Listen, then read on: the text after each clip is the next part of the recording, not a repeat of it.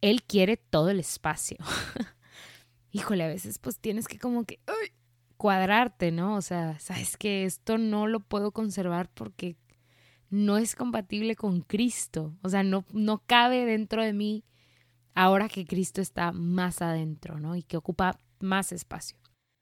Hola a todas y bienvenidas a este espacio, a este lugar en donde tú y yo podemos ser auténticas y compartir acerca de nuestras vidas, los altos, los bajos, lo hermoso, pero también esos lugares difíciles y profundos de nuestro corazón. Quiero que te sientas en confianza y en total libertad, sea que sea donde estés, en el camión, en el gimnasio, en el carro, trabajando, estudiando, lo que sea que estés haciendo. Espero que te sientas súper cómoda y estoy muy feliz de compartir hoy contigo. Espero que esto pueda inspirarte a ti como mujer que estás como yo en este camino con Cristo. Soy Beatriz y con este podcast quiero acercarme a ti. Quiero que sientas que podemos platicar, que podamos ser amigas.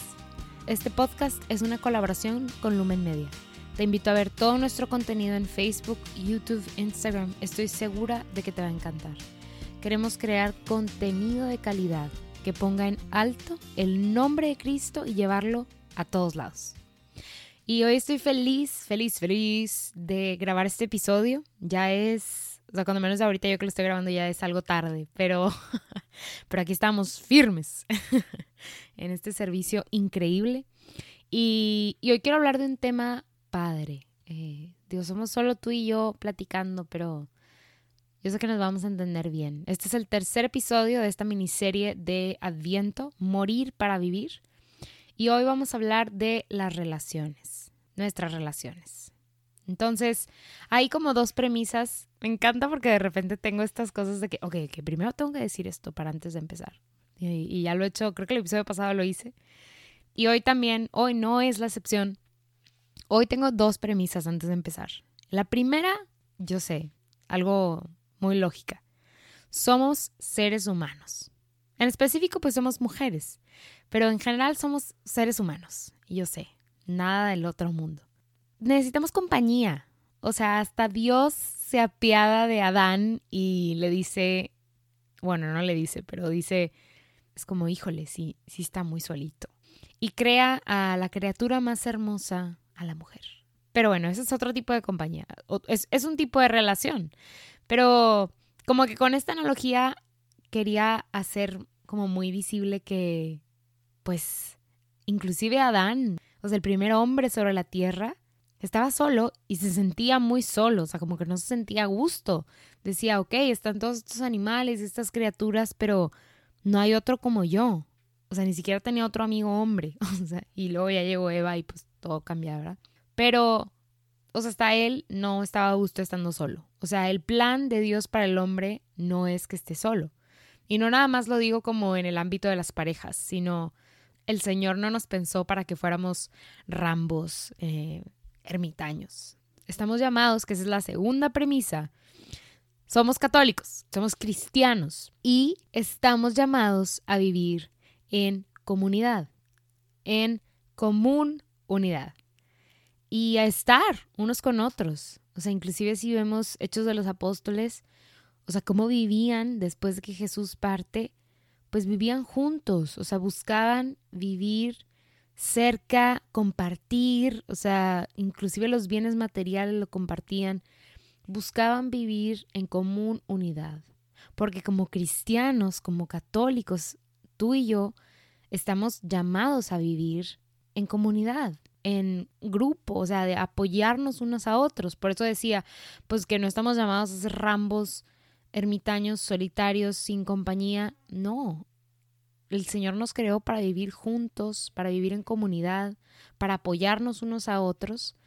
Y eh, aquí es en donde pues se hace tan relevante y tan visible pues la importancia de hablar de las relaciones.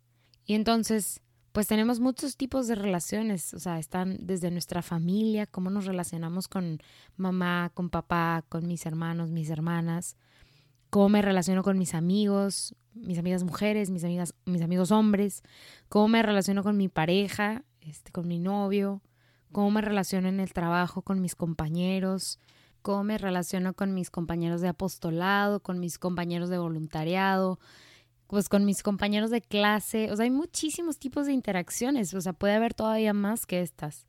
Pero la cosa es, como decíamos al principio, que vivimos con más gente. O sea, premisa número uno es inevitable coincidir con alguien más, a menos que nos vayamos a vivir así solillos y, o sea, pero en algún momento vamos a coincidir con alguien más. Entonces, ¿qué pasa? Y yo creo que este tema es súper, súper extenso, o sea, podemos tener una serie de muchísimos episodios, pero no es el caso. O sea, vamos a tomar esta óptica de esta miniserie, de morir para vivir. Y entonces creo que quiero dividir esto que vamos a platicar primero en dos partecitas. La primera va a ser buscando mis tesoros. Yo sé que a veces esta, esta analogía se utiliza mucho para los amigos, pero yo quiero utilizarla para todas nuestras relaciones. El Señor dice la palabra, el amigo fiel es seguro refugio. El que lo encuentra ha encontrado un tesoro. Y es que es cierto, si nos ponemos a reflexionar en nuestra vida, aquellas personas que realmente son nuestros amigos son un seguro refugio para nosotros.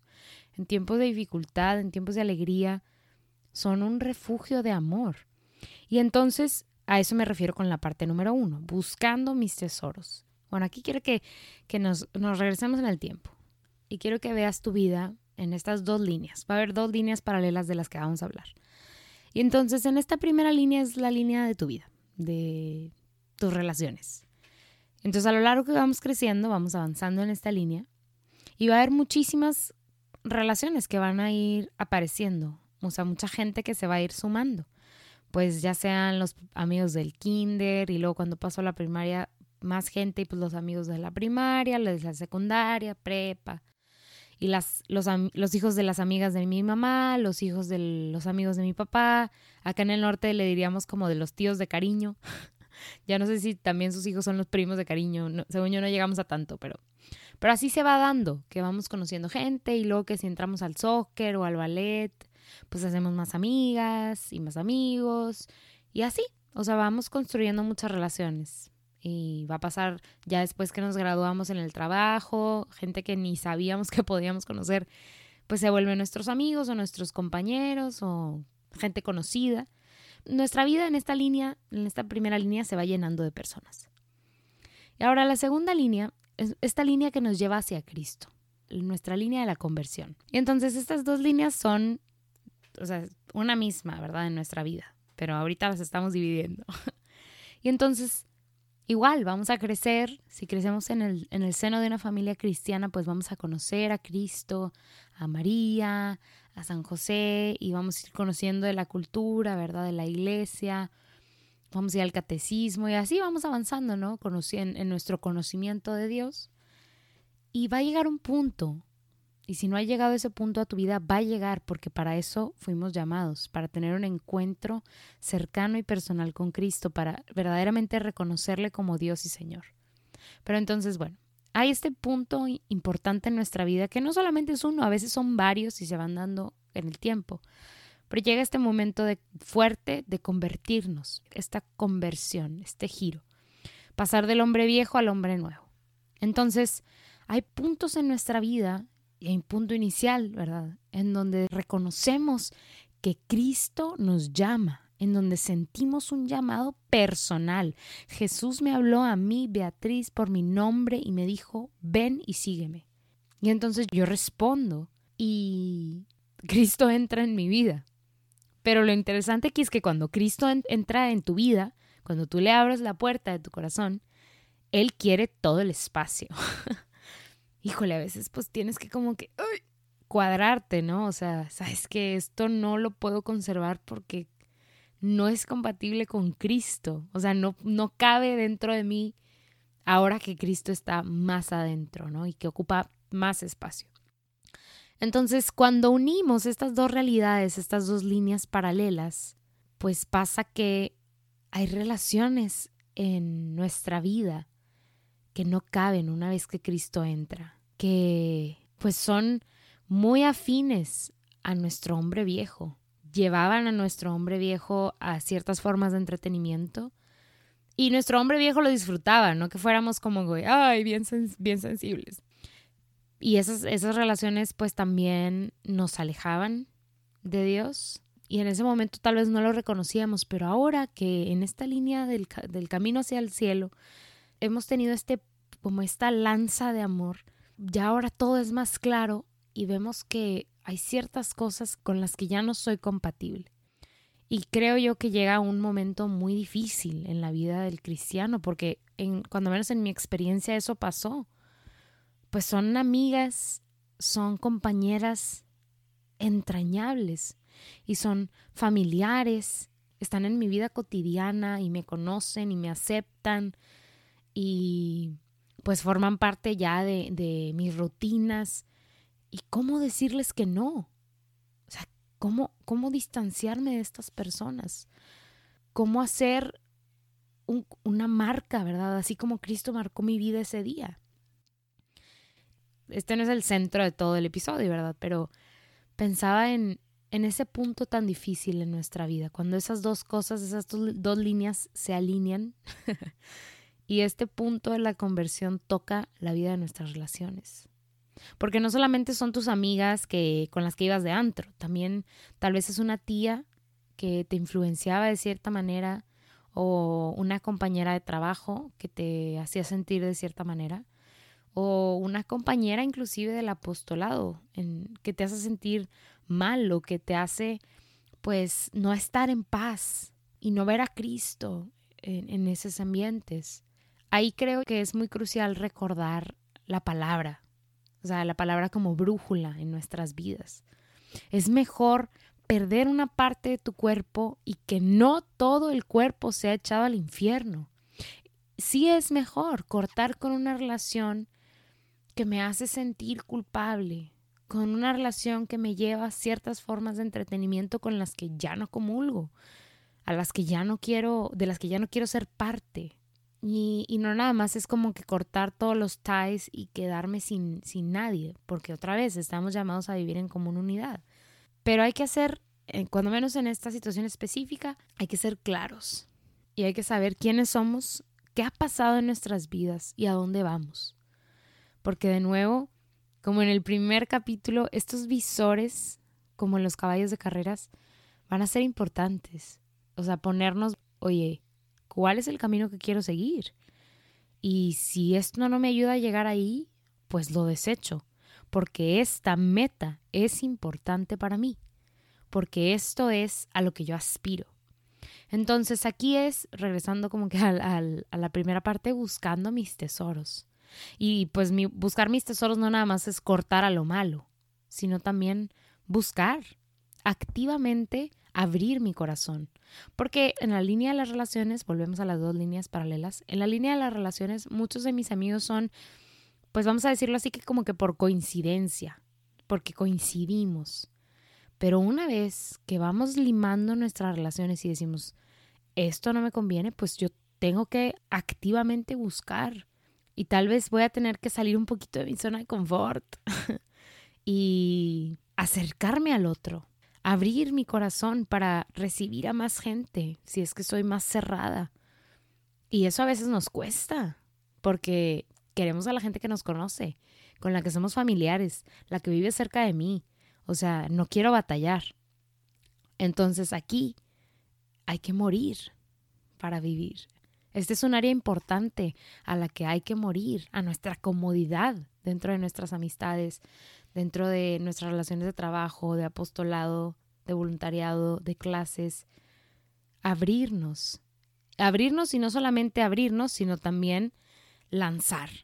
O sea, lanzar, pues no tanto el anzuelo, pero sí, o sea, acercarme al que es tímido, acercarme y hablarle al, con el que no he coincidido, con el que no he hablado.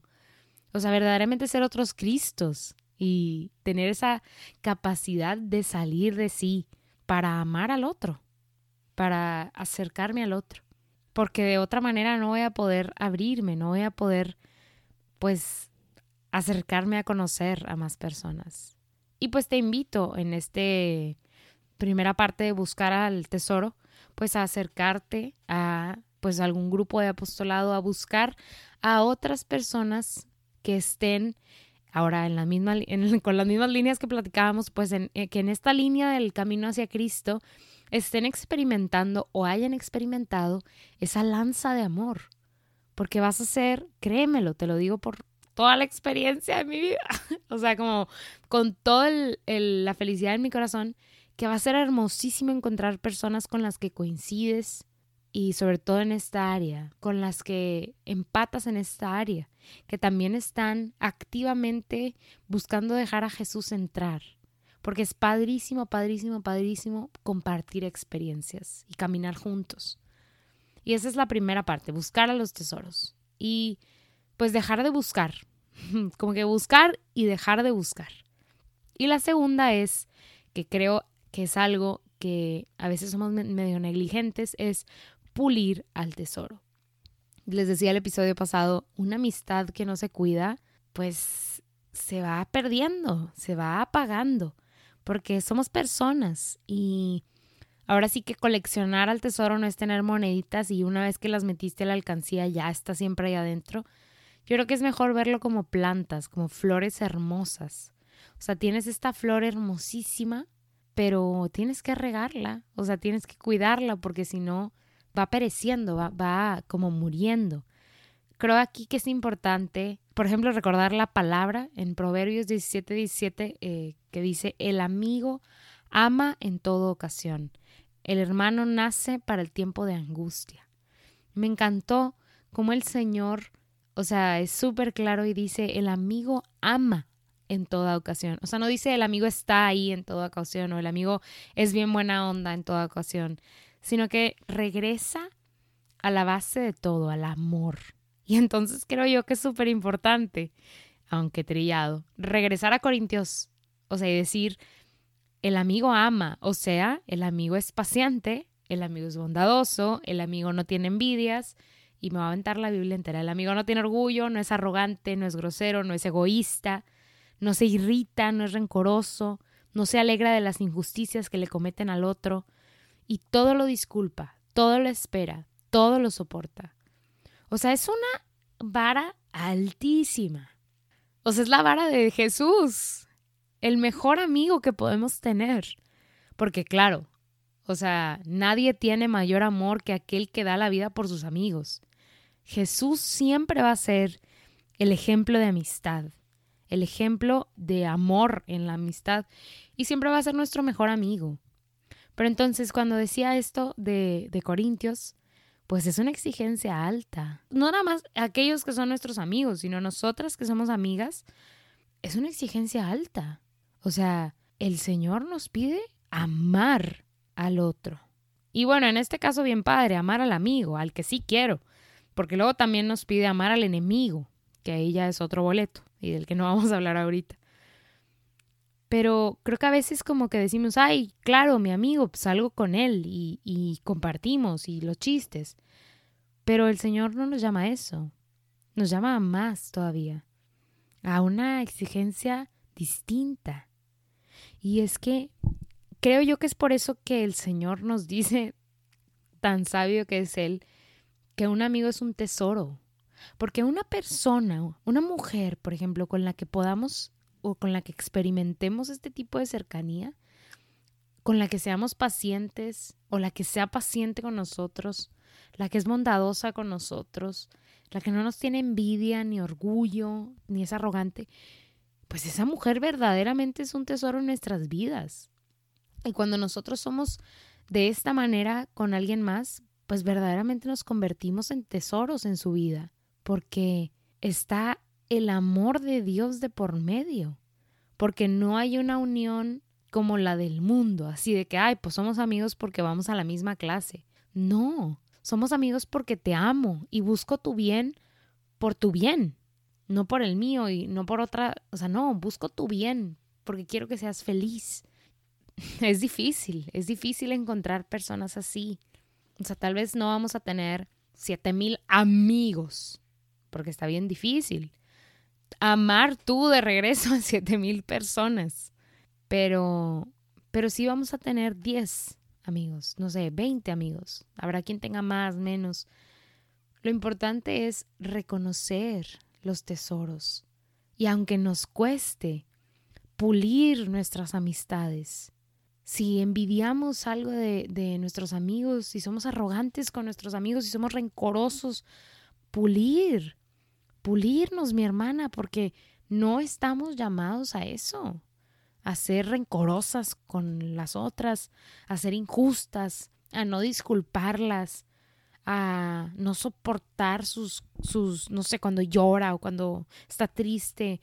Oye, no, si estás triste no vengas. No, al contrario. Estamos llamadas a amar. Y este llamamiento al amor, aunque verdaderamente complejo, es un llamado muy hermoso porque es Cristo pidiéndonos que seamos otros Cristos, su reflejo en la tierra, porque somos ejemplo de Cristo. Y eso es algo que quiero que, una camiseta que quiero que te pongas con amor, o sea, con una sonrisa en la cara. Somos ejemplos de Cristo en todos estos ambientes, en medio de tu familia, en medio de tus amigos, con tu novio, en el trabajo, en el apostolado, en el voluntariado, en las clases, en el servicio social. Eres ejemplo de Cristo. Lo que tú haces, lo que tú dices, refleja a Cristo. Y es una encomienda grande, pero es nuestra encomienda como cristianos. Iluminar, dar sabor. Somos luz y sal. Y poner la otra mejilla sacrificarnos a nosotros mismos por el otro, para la felicidad del otro, parece algo antinatural.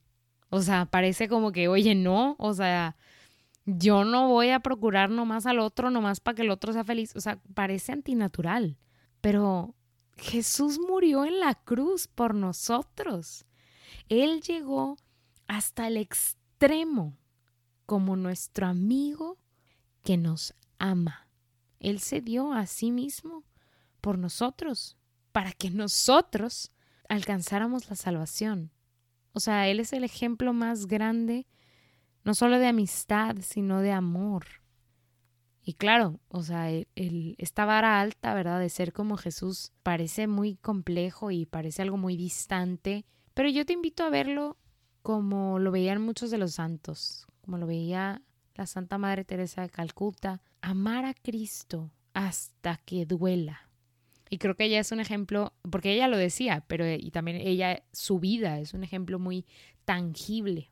Amar a Cristo hasta que duela y amar al otro hasta que duela. O sea, dar, darte sin medida, sin una limitación, sin decir hasta aquí porque ya no aguanto. Dar y darte y al darte, ser feliz. Yo sé, una encomienda muy, muy, como les decía y como les he estado diciendo, muy alta. Pero creo yo que aquí debemos de recordar que no, no contamos con nuestras fuerzas solamente. O sea, todo lo podemos en Cristo, en aquel que nos fortalece. Creo que hay un punto, por ejemplo, si, si volvemos al ejemplo que decíamos de estas dos líneas, si las unimos y vemos la, como el camino, nada más vemos una línea, la línea de nuestra vida, pues en definitiva va a haber muchas cosas que no vamos a lograr con nuestras fuerzas. O sea, muchísimas cosas. Yo creo que si veo para atrás en mi vida, me voy a dar cuenta de que hay cosas que hice que son extraordinarias. Y no por aventarme flores, sino, o sea, piensa y lo mismo pasa en tu vida. Hay cosas que pasaron que dices, wow, o sea, esto es el Señor. Esta es una obra tangible del Señor, porque de otra manera esto no hubiera sucedido. Entonces recordar que nuestro Dios que lo creó todo tiene poder también sobre todas las cosas. Y nosotras que tenemos este llamado, teniendo a Cristo en nuestro corazón y pidiéndole al Padre que nos llene de su amor, para poder transmitirlo, para poder hacerlo vivo, verdaderamente eso es lo único que necesitamos. Bueno, y mucha fe. mucha fe, mucha confianza. Pero, pero realmente no, pues sí, o sea, yo sé que es un llamado difícil, que es pues un área complicada, porque pues a veces nos van a herir, A veces nos van a, hasta como Cristo, o sea, igual y una bofetada, pero Él pone la otra mejilla. O sea, al que te hiera en la mejilla, préstale también la otra. Y al que te quite la capa, no le niegues tampoco la túnica. O sea, Él no nada más pone la otra mejilla, sino que da la capa y la túnica. O sea, está dispuesto a dar más al otro, aunque el otro no lo merezca. Y en esta área de las relaciones, como les decía, que es un área difícil, pues que el Señor verdaderamente sea nuestra luz. Bueno, para ir terminando, quiero mencionarles a... Va a ser como las personas de la semana, o sea, son un mismo grupo de personas, pero, pero son un conjunto.